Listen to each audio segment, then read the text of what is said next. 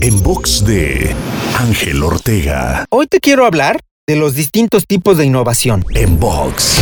Si estás escuchando esta cápsula, muy probablemente seas una de esas personas que todo el tiempo está queriendo innovar, para lo cual hay dos maneras. La primera es crear algo totalmente nuevo y que no existía, algo que llegará al plano material directamente de tu mente. O la segunda es encontrar una manera distinta de hacer algo que ya existe, como eficientar un proceso, agregar más valor a un producto, etc. En ambos casos requerirás paciencia, resiliencia y todas las habilidades de las que hemos hablado previamente. Pero valdrá la pena que la próxima vez que quieras innovar, antes de empezar, definas qué tipo de innovación estarás llevando a cabo. Para escuchar o ver más contenidos, te espero en angelteinspira.com.